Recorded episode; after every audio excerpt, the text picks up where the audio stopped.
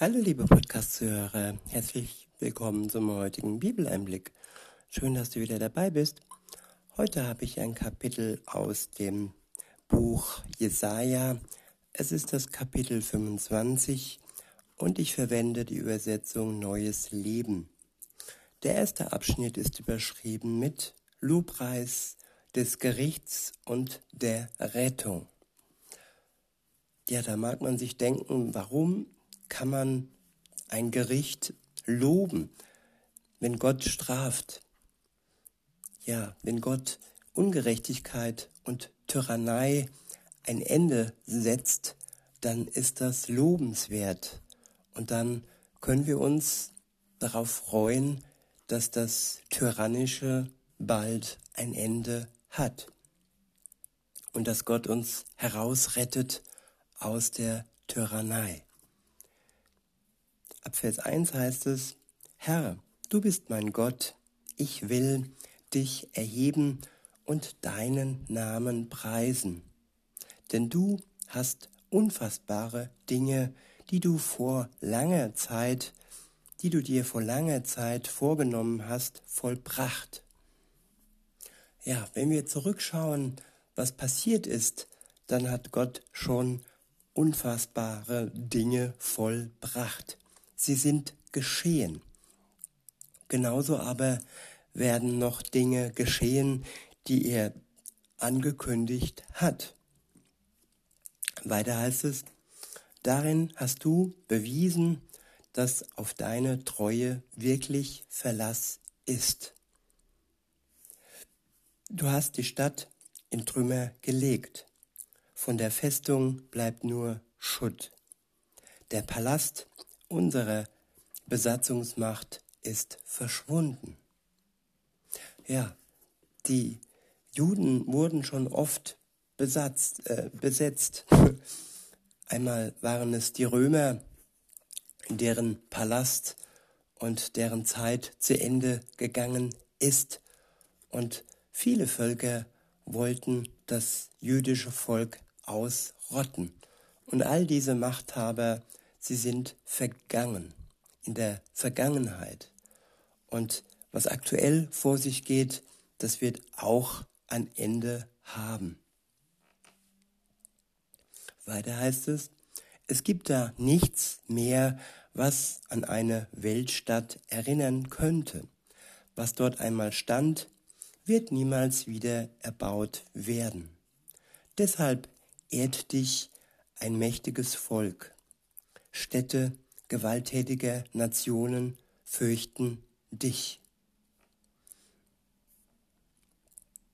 Für die Armen bist du eine Zuflucht, den Elenden im Bedrängnis eine Festung, Schutz im starken Regen und Schattenspender in der sengenden Hitze. Denn die Vorgehensweise der Tyrannen war wie ein gewaltiger, eisiger Hagelsturm. So wie die Steppe unter der sengenden Hitze verstummt, bringst du das laute Getöse ausländischer Völker zum Schweigen. Du dämmst das Triumphgeschrei der Tyrannen. Wie der Schatten einer Wolke die Hitze. Ja, wer genau hinschaut und hinhört, hört auch heute die Dämpfung Gottes von all den Tyrannen, die laut geschrien haben, aber die im Moment teilweise nicht mehr so laut schreien, weil Gott ihnen Einhalt gebietet.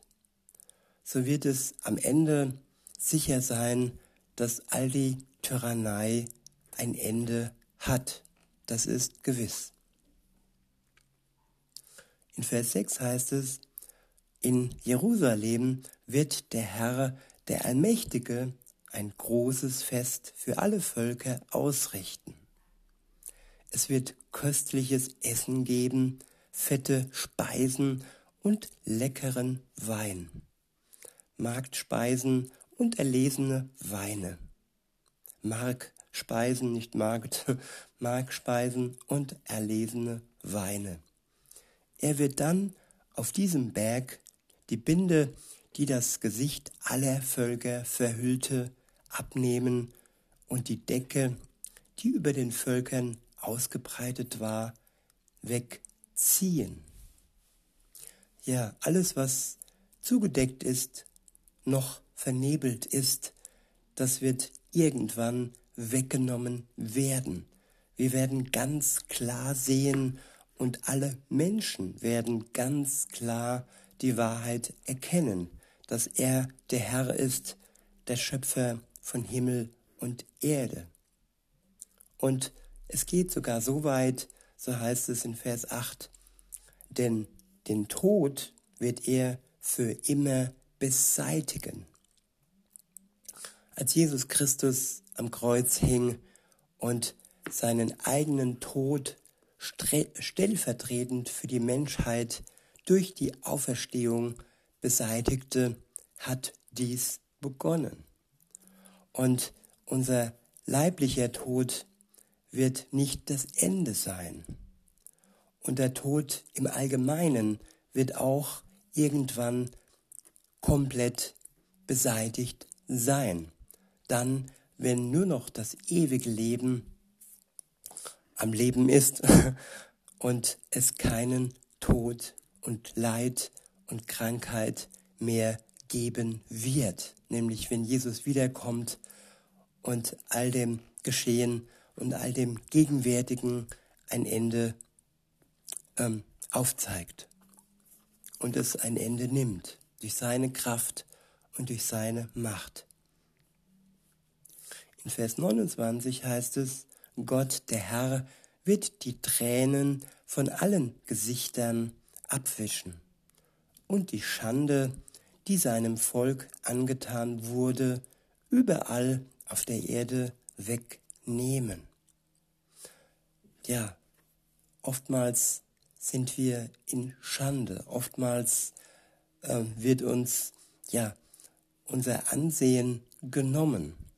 So war das bei dem Volk Gottes und so ist es auch im Christentum, dass oftmals Schande über uns liegt, weil wir nicht so sind und nicht so handeln und nicht so leben wie alle anderen Ungläubigen.